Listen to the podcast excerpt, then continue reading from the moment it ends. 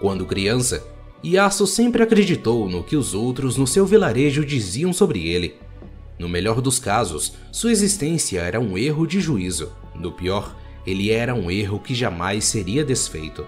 Como a maioria das afirmações dolorosas, havia certa verdade nelas. Sua mãe era viúva e já criava um filho pequeno, quando o homem que viria a ser o pai de Yasuo soprou em sua vida como uma brisa de outono. E, assim como aquela estação solitária, ele foi embora antes mesmo que o cobertor do inverno ioniano caísse sobre a pequena família. Embora o meio-irmão mais velho de Yasuo, Ione, fosse tudo o que ele não era, respeitoso, cometido, responsável, os dois eram inseparáveis. Quando outras crianças mexiam com Yasuo, Ione estava sempre lá para defendê-lo. Mas o que faltava a Yasuo de paciência sobrava em determinação. Quando Ione começou a estudar na prestigiosa escola de espadachins do vilarejo, o jovem Yasuo o seguia e esperava do lado de fora, em plena época de moções, até os professores cederem e abrirem os portões. Para irritação de seus novos colegas, Yasuo mostrava um talento natural e se tornou o único aluno em várias gerações a chamar a atenção do ancião Souma, o último mestre da lendária técnica do vento o velho viu o potencial de Yasuo, mas treiná-lo era como tentar subjugar um redemoinho de vento. Ele era conhecido por ignorar todos os ensinamentos. Ione insistiu que o seu irmão deixasse de lado sua arrogância e deu a ele uma semente de bordo, um gesto que representava a maior lição da escola em humildade.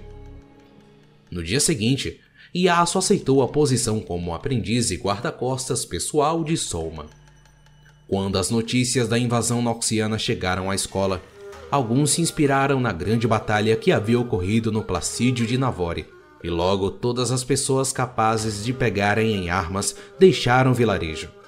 Yasuo também queria se juntar à causa e enfrentar o inimigo com sua espada, mas enquanto seu irmão e seus colegas foram mandados para o campo de batalha, ele recebeu ordens de ficar e proteger os anciões.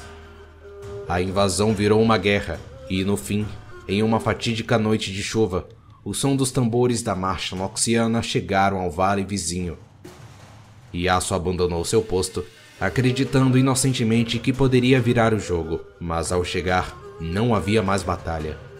Apenas uma vala aberta de centenas de corpos noxianos e ionianos. Algo terrível e sobrenatural havia acontecido. Algo que nenhuma espada poderia ter evitado. A própria terra parecia ter sido maculada.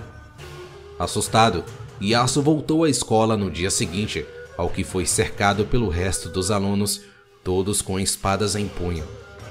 O ancião Soma estava morto e Yasuo foi acusado não apenas de deserção, mas também de assassinato.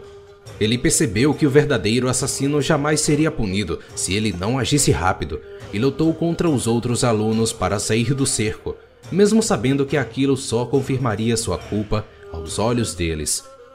Agora, vivendo como um fugitivo nas terras ionianas devastadas pela guerra, Yasuo começou a buscar qualquer pista que o levasse ao assassino. No entanto, ele continuava sendo perseguido e caçado por seus antigos colegas e se viu obrigado constantemente a lutar pela própria vida. Esse parecia um preço que ele estava disposto a pagar até que um dia ele foi encontrado por aquele que ele mais temia, seu irmão Ione. Movidos pela honra, eles se encararam circundando um ao outro. Quando suas espadas finalmente se encontraram, Ione não foi páreo para Yasuo, que com um único golpe atingiu mortalmente seu irmão. Yasuo implorou por perdão, mas Ione, já moribundo, falou sobre as técnicas do vento responsáveis pela morte do ancião Soma e como seu irmão era o único que as conhecia. Depois se calou para sempre, partindo sem nunca conceder perdão ao seu irmão. Sem mestre nem irmão, Yasuo vagueou pelas montanhas, ainda chocado, afogando a dor da guerra e da perda na bebida, como uma espada sem bainha.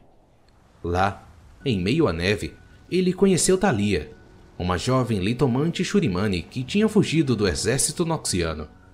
Contra todas as probabilidades, Yasuo viu nela uma aluna improvável e, em si mesmo, um professor ainda mais inusitado. Ele a ensinou a usar técnicas elementares de magia e a esculpir pedras com o vento, se apropriando finalmente dos ensinamentos do ancião Soma. Mas o mundo deles mudou após ouvirem boatos sobre a ascensão de um deus imperador em Shurima. Yasuo e Thalia seguiram caminhos opostos, mas ele a presenteou com a valiosa semente de bordo, aprendendo assim sua lição. Enquanto ela voltava ao seu lar no deserto, Yasuo seguiu para o seu próprio vilarejo, determinado a consertar seus erros e a encontrar o verdadeiro assassino de seu mestre. Nos limites das paredes de pedra do salão do conselho, descobriu-se que o motivo da morte do ancião Soma fora um acidente causado pela exilada Noxiana, conhecida como Riven. Um acidente pelo qual ela sentia um profundo remorso. Mesmo assim, Yasuo nunca conseguiu se perdoar pela escolha que o fez abandonar seu mestre, ou, pior ainda, por como essa escolha tinha levado à morte de Ione. Até hoje, Yasuo continua vagando por aí, e seu sentimento de culpa é a única coisa que freia a força do vento.